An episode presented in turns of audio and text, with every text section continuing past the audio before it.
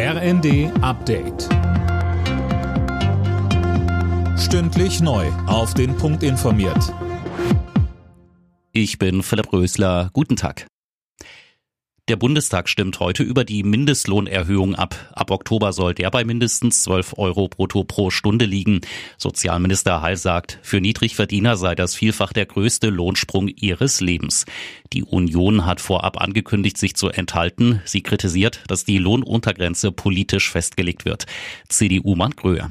Und ich sage sehr deutlich, wir stehen nicht gegen einen Mindestlohn von 12 Euro. Aber wir reichen nicht die Hand für die Entmündigung der Sozialpartner.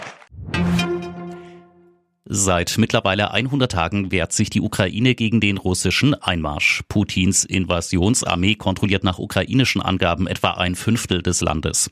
Die Ukraine will sich ihr Staatsgebiet nach Möglichkeit irgendwann zurückholen. Botschafter Andrei Melnik sagte im ZDF. Als erstes Ziel wäre, auch um die Verhandlungen zu, zu beginnen, und zwar ernsthaft, wäre, die Gebiete zurückzuerobern, die jetzt seit 100 Tagen okkupiert wurden von den Russen und andere Ziele, die Krim äh, und äh, natürlich auch Teil von Donbass, äh, der schon seit dem Jahre 14 besetzt wurde, auch ähm, zurückzuholen. Das sind Ziele, die natürlich bleiben werden.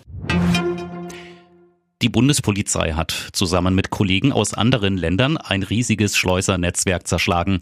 Das soll mindestens 10.000 Menschen nach Mittel- und Westeuropa eingeschleust haben, unter unmenschlichen und teils lebensgefährlichen Bedingungen, so die Ermittler.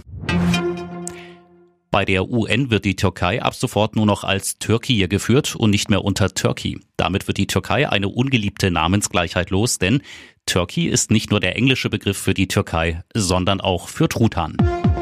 Alle Nachrichten auf rnd.de